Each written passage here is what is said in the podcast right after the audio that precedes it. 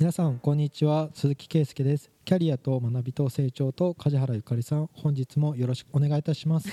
お願いします。なんで笑ったんですかみたいな。まあ失礼しました。噛んで。噛んでしまったんですけど、はい、今週は弱い者いじめは許さないっていう回です。うん。ね、少し前だけど、はい。鈴木さんテレビのドラマ全然見ないですよね、はいだから「競争の番人」っていうドラマ知らない知らないです聞いたことないよねはいこれまさに公正取引委員会が主役のドラマだったんです。ほそれやってて今回の記事はその内容ですっていう。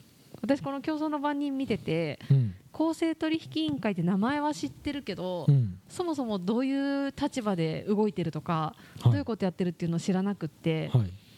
ドラマを見てあ意外と立場弱いんだとか公正取引委員会が？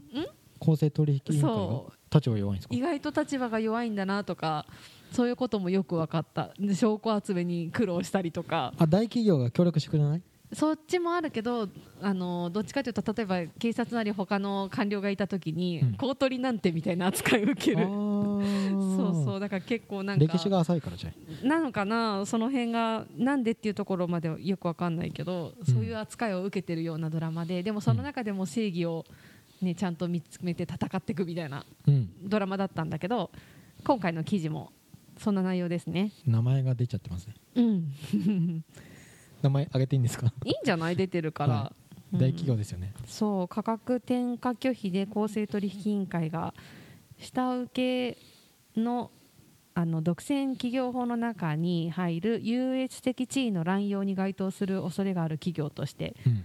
13社社名公表しましたっていうのがあるんですけど、ここから鈴木さん言いたいことありますね。そんな下請けいじめをねしたらあれですよ。あれですよ。発注する元請けさんの社員が動かないといけませんよみたいなうん、ことになるっていうのは、うん。この下請けがとか孫請けとか,、うん。なんかこうその価格でやってくれとかじゃあ物価、まあ、例えば戦争によって物価高になりまなりましたって言った時に、うん。人件費も上げなくちゃいけないしって言ってう、ん。あの価格すいませんがってそう本当腰が低いと思うんですよ。うん。でそれを嫌だよって言うわけじゃないですか。とかうやむやにしたりとかもあるらしい、ね。ううん。ん今年度まではこの価格でやってよとかうん。やるけどでそれで泣く泣くやっている中小零細とかうん。孫請けが倒産していくわけなんですよね。そうね。無理するとね。ううん。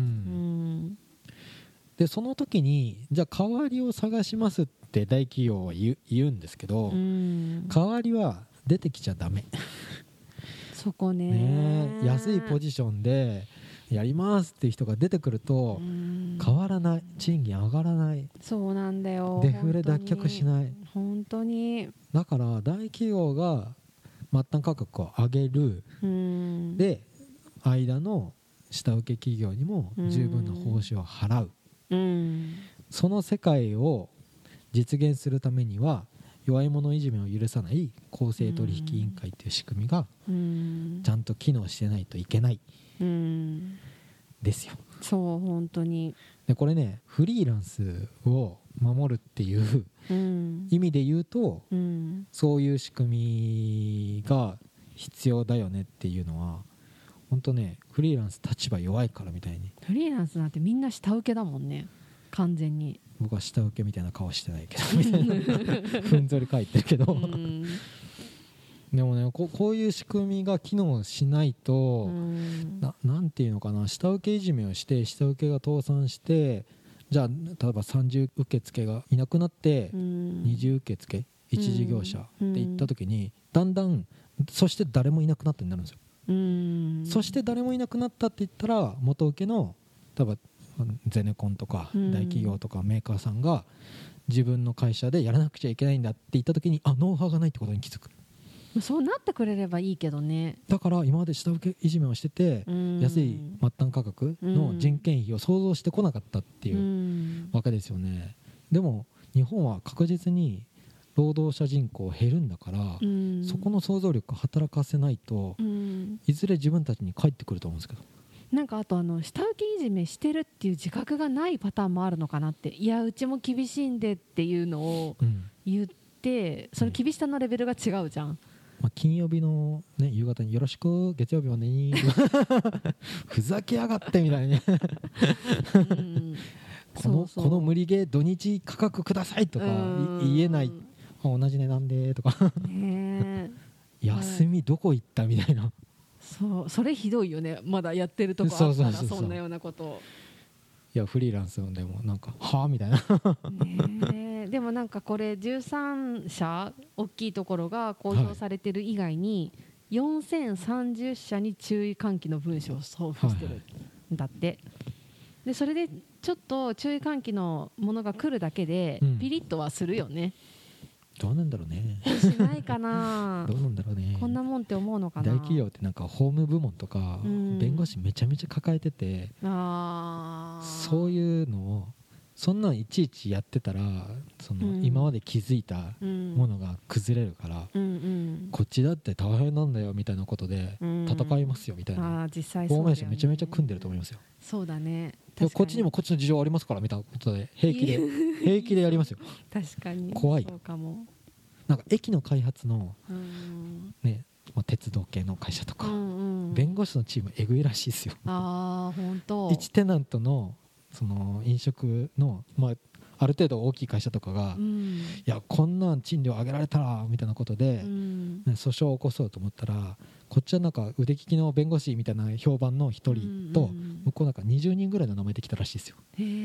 勝てるわけがありませんみたいな感じで弁護士さんが降りるっていう。あ本当。これって20人の弁護士抱えてるそういう開発企業、まあ、まあ誰でも分かるような、ね、会社は年間、ね、訴訟なんて100件以上超えてますよねっていう。それぐらいの想像力を持たないと大企業ゆえんの力はすごいね。あの時にビビりましたもう喧嘩で勝てるわけじゃないっていうふうに、まあ喧嘩じゃ勝てないだろうね、うん、正義なんて通用しないんだって思って出ましたみたいな感じで。あ本当、怖いよ。怖いね。だからまあ行政のうん。公正な取引ってういうん。意味で動いてもらわないと困る、民間同士の力関係っていうのはねなるほどね。うん。私なんか一個さ大きい会社とずっとお仕事してるから、は毎年そのいじめられてませんかってやつ来るの。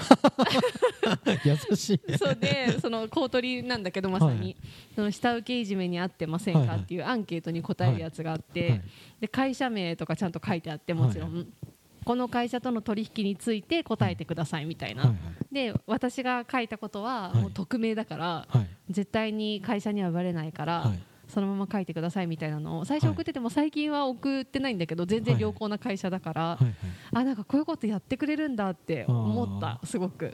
だけどそれってそのその相手の会社が本当に上場企業だからっていうのがあって、そうじゃない会社に対してはどこまでやってるんだろうって思うと多分あんまやってないんだろうなと思やってないでしょ、う、うんそこの会社の分しか来ないからうん、だからもうちょっとその中堅どころの方が実は下請けいじめって私の中ではあると思ってて、うん。大きい会社ほどちゃんとするじゃん。うん。らその中間のところをもうちょっとやってたら面白いのになとか思った。マンパワーが足りませんうーんまあそうなまあんだろう労基署にしろね税務署にしろ。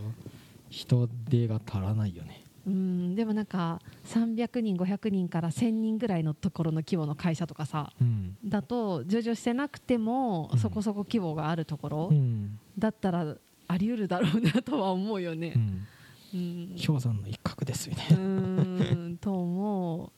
でも大事だよねこういうの。大事っすね。うーん。本当に勝ち組とかなんか二極化するみたいなところ行った時になんかやっぱ大企業にはか勝てない。じゃあみたいになると泣き寝入り、うん。なんか嫌なら取引しなきゃいいじゃんって多分なるんだろうけど、うん。でもそことの仕事がなくなったらっていう人も多いんだろうね。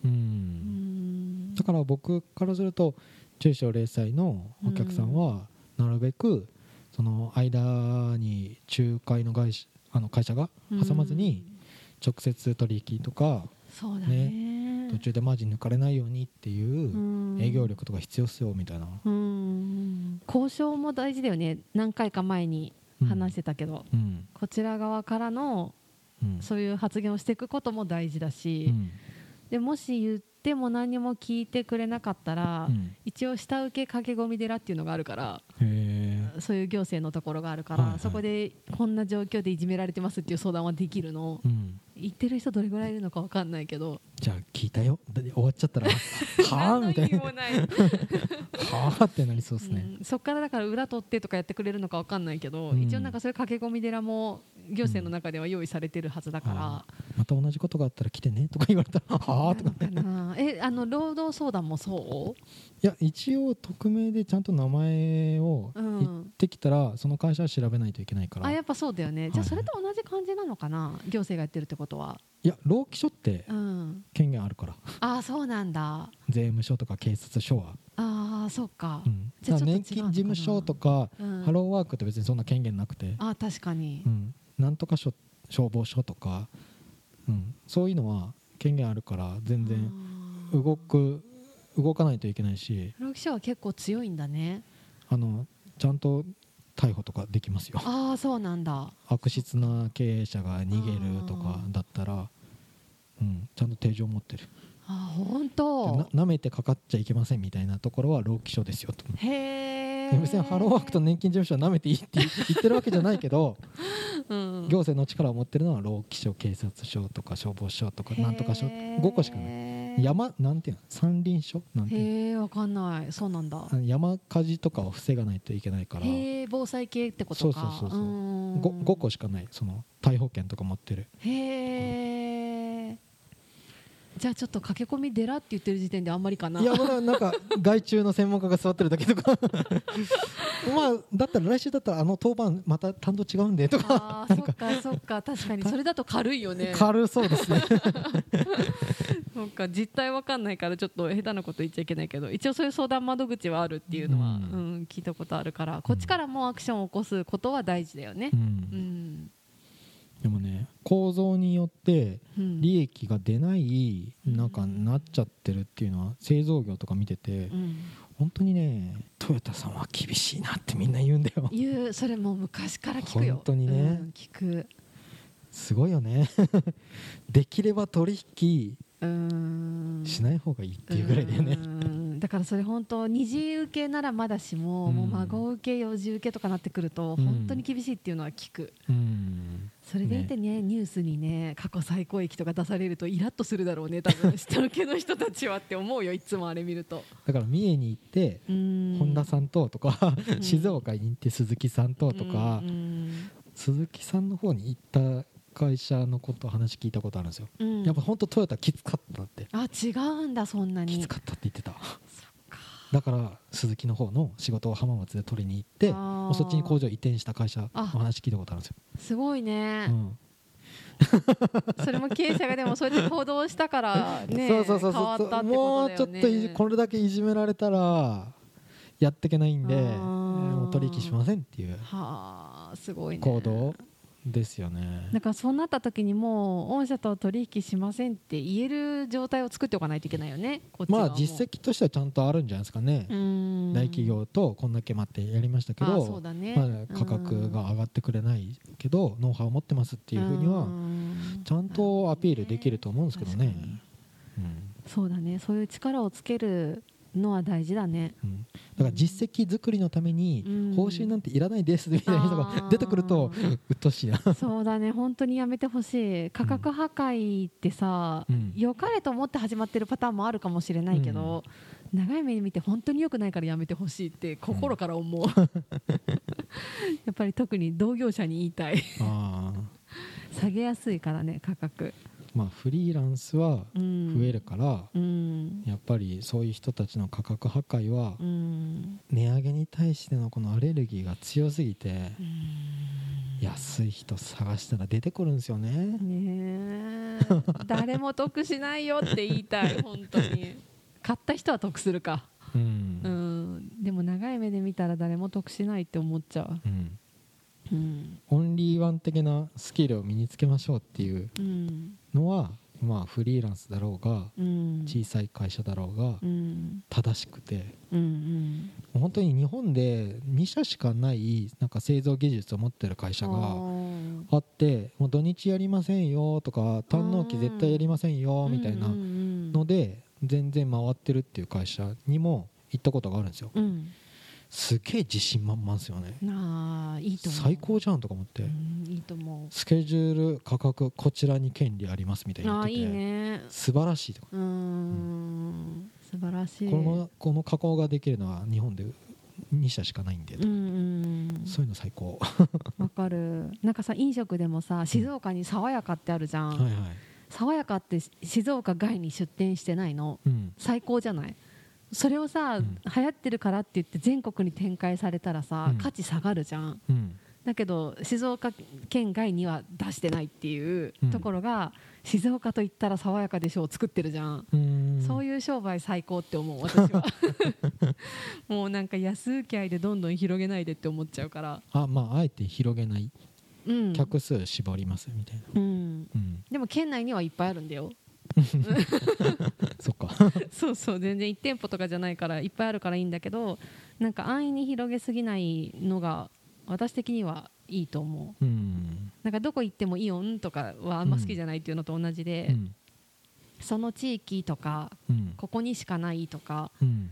それって価値があるそれだけで結構価値があるよなとか思うんだけど、うんどんどん広げて海外出してとかもまたそれはそれで知ってもらう手段として間違ってないじゃん、うん。だからそこのバランスではあるけどどっちもあっていいけどみんながみんな広げるみたいな発想にはいかないでほしいなっていつも思スケールするビジネスをやるっていうのは大企業の戦略。ううん。だから、だから爽やかの経営者がさ大企業戦略取ったら別にできるじゃん、うん、全国に展開しようとか、うん。ブロンコビリーみたいにどんどん大きくするとか、えーやめてって思う。う んなんでそんなに応援してるんですか？いや静岡の楽しみじゃない？爽やかって。でも一回は食べたことありますけど、うん。別にそんな楽しみにしないですけど。そうか。なんかううなぎの方が好きだけど。あそっか。ご当地的なものはなんかもうその地域でいい。だからなんかほうとうを山口でも食べれますとかやめてほしい。もう山梨で食べるものみたいな。はいはい。で味噌煮込みも別に名古屋でいいじゃんかそれを別に北海道で食べなくてもいいじゃんっていうのと同じでうん。多分北海道にはないと思うけどうん。なんかそのあっちこっちに広げすぎるビジネスはあんまり好きじゃないもともとうん。だからいろいろ展開してどんどん価格安くしてっていう方向にはうん。何でもいかないでほしいなとは思うね。そのね考え方のうん。なんかちゃんとブランディングをする中小零細ってうん。まだ難しいじゃないですかうん。やってるとこはやってるけど少ないだろうねまだまだ。そう。うん。もうほんとゴリゴリ地元ネタしかやりませんで、うん。強気でどこまでいけるかっていう ブランディングってうん。甘い誘惑に絶対乗らないっていううん。覚悟が必要な気がするんですよね。ねわかる。それもわかる。この一点張りでいけるんかなとかサイドメニュー作っちゃうとか、慣れないいことやり始めちゃうとかってみんなやるんだけど、やるんだけどだから地元の人はうん。なかなかそれに自信を持てないけどうん。県外とか部外者外部の人から見たら勝ちだからっていうのを、うん。それって知らないじゃん。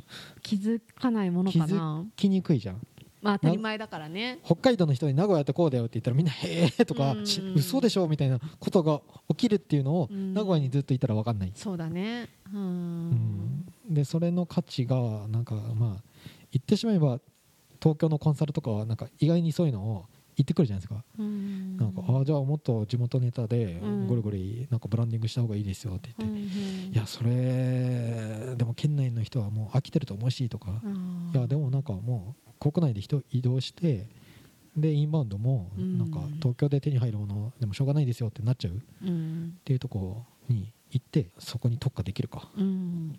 ですね。うん。と言いながら自分の戦略はブランドを立ち上げるブランドをうん。強気に出すっていうのはあんまり反対ですけど。ブランドをね、うん。それよりも街のパン屋さん的なやつの方が体感的にはいいんですけどうねん。いつも利用してもらえるうん。いろんなことにちょっとずつ対応してくれるうん。気さくな 人うん。みたいのが意外に重宝するんだよみたいな。まあね。場所によるよね多分、ら東京なな名古屋もうん、所詮あの競争少ないと思ってるんですよ、そうだね。東京と比べたら全然だよね。そう。うん。何かに特化してる専門家です。の方が紹介しやすいですよって言われるんですけど、うん。お客さんが広がっていく時の実感はうん。